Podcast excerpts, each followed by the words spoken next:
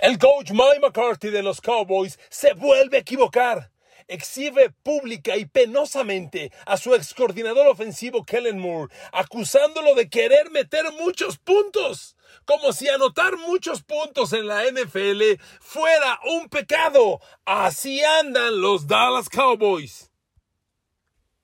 Queridos amigos, bienvenidos a mi podcast. Los saludo con gusto, con agradecimiento, con afecto y les mando un abrazo entrando al primer fin de semana de marzo.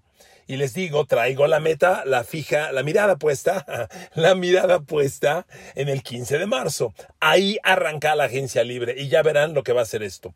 Pero a ver, yo no entiendo lo de Mike McCarthy. De veras, miren, hay dos cosas a juzgar tras la declaración de Mike McCarthy. Pero la primera no es el, el fondo, sino la forma. ¿Cómo un coach de la NFL sale a exhibir a su ex coordinador ofensivo como responsabilizándolo de lo que ha pasado? Miren amigos, me parece vergonzoso, penoso, inaceptable que salga el coach a hablar contra su coordinador ofensivo. No, y ahorita hablamos las palabras.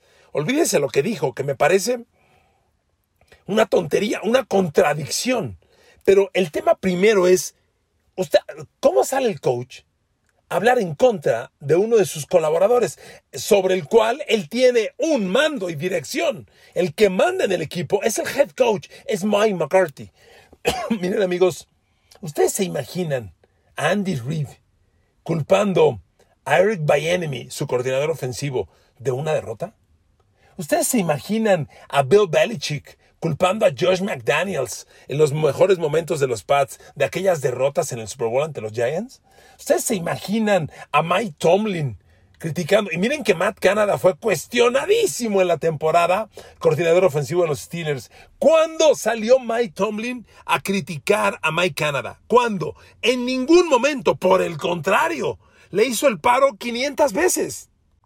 Por eso, queridos amigos, me parece muy penoso, de veras vergonzoso, que salga Mike McCarthy a cuestionar a Kellen Moore. No, y ahora ahí le van las palabras. A ver, dígame usted, me interesa mucho su opinión, dígame usted si estoy mal, o cuál es la apreciación que usted tiene. A ver, se lo voy a leer en inglés y le voy traduciendo al español los párrafos, ¿ok? Eh, habrá quienes de ustedes entiendan el inglés y quienes no, pero creo que hay que conocer el contexto de esto. Sale Mike McCarthy y dice, Kellen wants to light the scoreboard up, but I want to run the damn football so I can rest my defense. Esto quiere decir, Kellen quería anotar muchos puntos, pero yo quería correr el maldito balón para que así mi defensa descansara. Continúa. I don't have the desire to be number one offense in the league.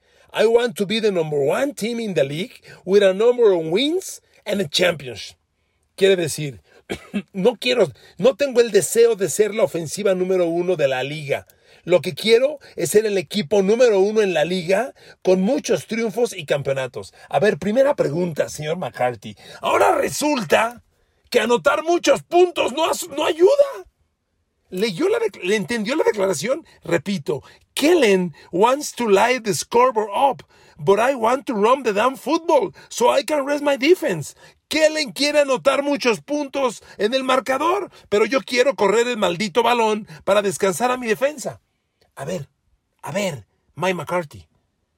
Kansas City ganó el Super Bowl porque un cuate que se llama Patrick Mahomes anotó 38 puntos. ¿Tú crees que era mejor correr el balón para descansar la defensa? A ver, ¿me permiten un poquito de francés? No mames. ¿De qué estás hablando, Mike McCarthy? A ver, Kellen quería anotar muchos puntos, pero yo quería correr el maldito balón para descansar a mi defensa. A ver, amigos, ¿qué onda? ¿Qué A ver, por favor, denme su opinión. ¿Estoy mal? ¿Es mi apreciación confusa? ¿Lo estoy leyendo erróneamente? ¿O este señor se acaba de aventar un disparate del tamaño del mundo, eh? Del tamaño del mundo. A ver, venimos de un Super Bowl donde Patrick Mahomes marcó 38 puntos para ganar un juego espectacular y explosivo ofensivamente. Ah, no. corre el maldito balón para que descanse mi defensa. No me jodas. A ver, amigos, me parece una tontería de, Mike McCarthy. Pero me regreso al principio. Exhibir esto públicamente. A ver, claramente Mike McCarthy está culpando a Kellen Moore de lo que pasó. Ahorita, ahora no hay duda alguna. Ninguna. Perdón, se equivoca. Se equivoca. Porque el mando del equipo lo tiene Mike McCarthy. Miren, cuando arrancó la temporada pasada, la temporada pasada, y en Nueva Inglaterra estaba la gran duda, ¿cómo carajos Matt Patricia, coordinador defensivo, va a mandar las jugadas ofensivas?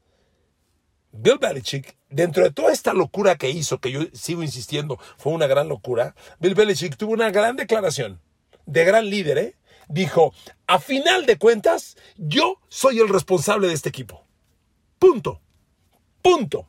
¿Qué podía decir Belichick hoy? Pues Matt Patricia se equivocó, no manejó bien a Matt Joe. Calladito, maestro, calladito. Y él tomó la responsabilidad. Aquí sale Mike McCarthy. Perdón, yo no sé en qué país me escuchan ustedes, pero en México a esto le llamamos grilla. Eres un maldito grillo, cabrón. Y los grillos son terribles en una organización. El que anda hablando del otro, y es que mira, y yo le dije, y ya lo hizo, y él fue, ¡uta! Eso cómo hace daño en una organización. Terrible. Aniquila una organización. Un grillo en la organización es detestable. Es un cáncer auténtico. Y a mí me parece increíble que sea Mike McCarthy quien tome esta actitud. De verdad, se los digo. y luego, interpretemos las palabras. Ahora resulta que anotar muchos puntos está mal. Porque en la segunda parte de la declaración dice, yo no tengo el deseo de ser la ofensiva número en la liga, quiero ser el equipo número uno. Ah, me detengo nuevamente. Entonces, anotar muchos puntos no te lleva a ser el equipo número uno. O que los que anotan muchos puntos no son el equipo número uno. A ver, a ver, Mike McCarthy, Kansas City es el campeón y fue la ofensiva número uno de la liga. Y fue el equipo que más puntos anotó, por si no te has dado cuenta. Mike McCarthy. Carajo, amigos. Perdón, miren, yo aquí me detengo para una cosa. Yo soy un periodista del NFL un periodista, he cubierto esta liga 50 años. No soy un coach, no soy un jugador, estoy muy lejos de eso. Y por ello, y comento esto, porque es muy importante guardar las proporciones. Un coach NFL es un tipo sumamente preparado, sumamente vivido, con una serie de experiencias, seguramente fue jugador, y si no fue jugador, ya fue coach de high school y luego de universidad, asistente, asistente de pro, coordinador ofensivo o defensivo, vaya, tiene muchos años de vuelo. Es como los pilotos. Antes de ser piloto ya tienes muchas horas vuelo. Entonces, cuando yo hablo de un coach, soy muy cuidadoso porque no podemos descalificar un coach que es un tipo muy preparado. Así es el coach del último lugar de la liga. Son tipos muy preparados y las cosas les pueden salir mal, pero su mundo no es comparable. Y yo siempre trato de medirme. Perdón, si hoy me extralimité, me le ofrezco una disculpa. Pero la neta, estas declaraciones, primero el salir a hablar de Kellen Moore, ya no está en tu equipo, güey. O sea, no jodas. La neta. Y, y, salir a culparlo y luego decir que anotar muchos puntos, pues casi casi dice que no ayuda. La interpretación es, es que anotando muchos puntos no ganamos. Mejor corre para descansar la defensa, con eso sí ganamos. Dígame qué maldita defensa ha coronado un campeón de Super Bowl en los últimos 20 años. Nunca. Se lo he dicho hasta el cansancio en mis podcasts, queridos amigos. Las defensas de hoy en la NFL ya no son las del pasado. La cortina de acero sí coronó a los Steelers, claro, complementado por un superataque. La Doomsday Defense de los Cowboys sí coronó a los Cowboys. Los Purple, los Purple Eaters de Minnesota, los Come Púrpura, que se les llamaba aquellos Vikings que llegaron a cuatro Super Bowls y que no ganaron ninguno, pues sí cargaban al equipo. Los Chicago Bears del 84, que yo fui a ese Super Bowl contra mis Pats, claro que coronaron a Chicago. Todavía los Baltimore Ravens de Ray Lewis coronaron a los Baltimore Ravens. Un ataque mediocre con Trent Dilfer de coreback, un coreback, perdón, mediocre para el mundo del NFL, sí coronó la defensa del equipo, pero se acabó hasta ahí. Ya las defensas de hoy no dominan como en el pasado. Las defensas de hoy complementan un equipo y, dejan que la ofensiva cargue al equipo para ganar. A ver, después de ver al genio Mahomes hace un mes, carajo, yo no creo que tengamos alguna duda, ¿verdad? Y le repito a Wayne McCarthy, fíjese nomás su declaración complementaria, lo repito por tercera vez. Dice él, I don't have the desire to be number one offense in the league. I want to be number one team in the league with a number of wins and championships. A ver, señor McCarthy, no tengo el deseo de ser la ofensiva número uno en la liga. Quiero ser el equipo número uno en la liga con un gran número de triunfos y de campeonatos. Ay, señor McCarthy. Ay, señor McCarthy. La neta, la neta. Repito, amigos, yo respeto mucho a los coaches me parece inapropiado subirme al, mismo escenario y querer hablarles de tú. Después de lo que acaba de decir Mike McCarthy, discúlpenme, voy a cambiar esa regla. Esto es reprobable. Los Cowboys otra vez se vuelven a equivocar y el hombre de la equivocación se llama Mike y se apellida McCarthy. ¿Ok? Bueno, continúo con los Cowboys. Miren amigos, a, menos de dos semanas del arranque de la agencia libre, ¿qué rumores circundan a los Cowboys? Primero, Dallas tiene una bronca que ya se la expresé yo en un podcast que grabé hace unos días. Dallas está excedido en el tope salarial. De los 224 millones para pagar la nómina de los 51 jugadores, Dallas tiene hoy 236 millones, 236 millones. Está excedido, ¿ok? Tiene que hacer cortes. Además, Dallas tiene sobrepagados a algunos jugadores. Dak Prescott va a costar 49 millones 130 mil dólares la próxima temporada. Ezekiel Elliott, 16 millones 720 mil. Nada más estos dos jugadores van a costar 65 millones de dólares. ¿Ok? En estos días se ha hablado de que Jerry Jones está evaluando extender el contrato de Dak Prescott. Miren, Jerry Jones es de esa gente poderosa que nunca públicamente admitirá un error, ni dirá me equivoqué, jamás. No esperen que diga fallé. Claramente, Dak Prescott está sobrepagado. Claramente la producción de Dak Prescott es muy inferior a lo que cobra. Dak Prescott no es un coreback elite de la NFL. Ezekiel Elliott, que hoy es el corredor número uno en sueldo, el mejor pagado de la liga, claramente está sobrevalorado, sobrepagado. Dallas va a tener que ajustes, hacer ajustes muy importantes.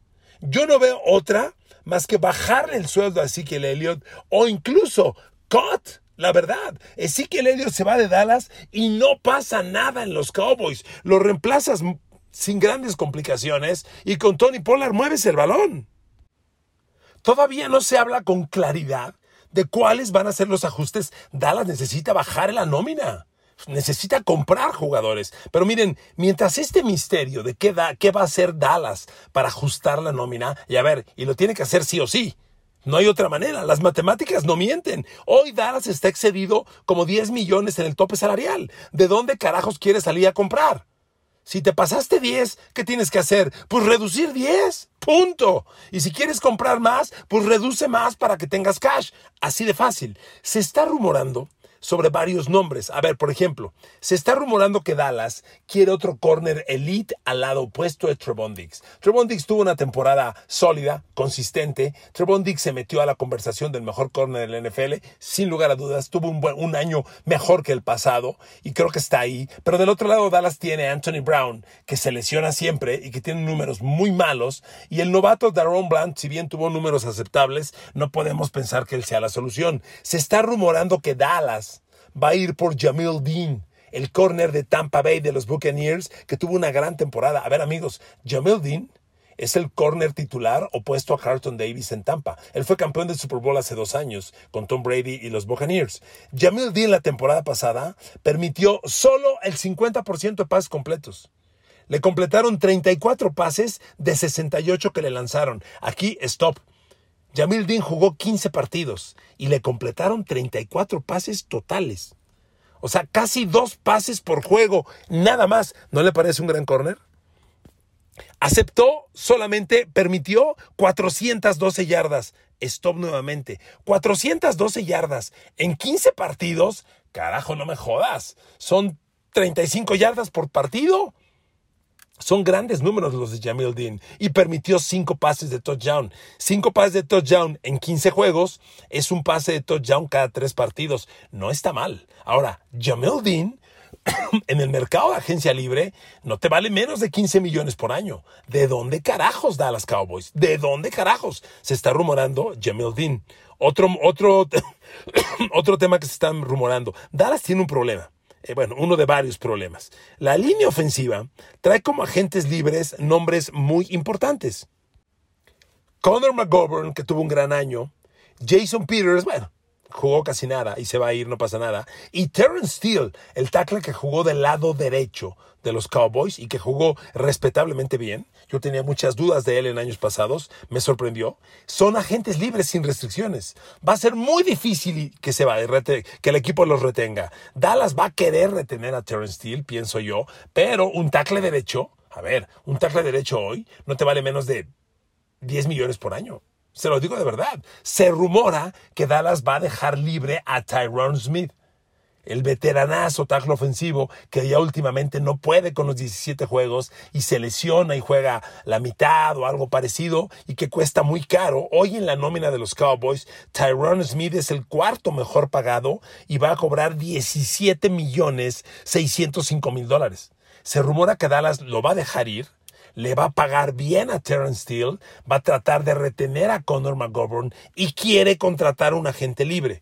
¿Saben qué nombre me gusta? Si es inter, si Dallas necesita línea ofensiva interior, entiéndase los dos garzos centro, Will Hernández, que por cierto habla perfecto español porque tiene ascendencia mexicana. Él jugó en Texas El Paso, UTEP. Will Hernández fue reclutado por los Giants tuvo una vida respetable con ellos, subidas y bajadas. La temporada pasada jugó con los Cardinals y tuvo un año muy bueno. A mí me encantaría ver a Will Hernández en los Dallas Cowboys. Si, Tyrone Smith es cortado, que todo apunta hacia allá, este movimiento podría darse. ¿Ok? ¿Qué otro movimiento se está especulando? A ver, Dallas, tiene de agente libre a Dalton Schultz, el ala cerrada que el año pasado lo hizo jugador franquicia para retenerlo. Ya este año, si bien lo puedes hacer jugador franquicia otra vez y lo retienes, si haces ese movimiento, Dalton Schultz te va a costar 15 millones de dólares. Entonces no está fácil. Se cree que Dallas lo va a dejar ir. Este draft es, entre otras cosas, rico en alas cerradas. Se cree que puede haber tres alas cerradas en la primera ronda del draft. Y Dallas, que tiene la posición global número 26, podría tomar uno de ellos. Entonces, la especulación anda en que van a dejar ir a Dalton Schultz y lo reemplazarán por la primera de draft. ¿Ok? Ahí se la dejo. Pero, periodistas muy importantes que yo sigo en el Twitter de Dallas, sienten, han expresado que da la impresión de que Jerry Jones está planeando un movimiento grande en el equipo. Pero yo lo primero que pregunto es, ¿cómo carajos haces un movimiento grande sin dinero disponible? Si fuera en la agencia libre. Si es en el draft, bueno, un brinco hacia adelante, pues te va a costar selecciones de draft. No sé cuál pretendas hacer, pero se está hablando de algo parecido. Miren, hay un agente libre, receptor abierto, y aquí me detengo para la última especulación.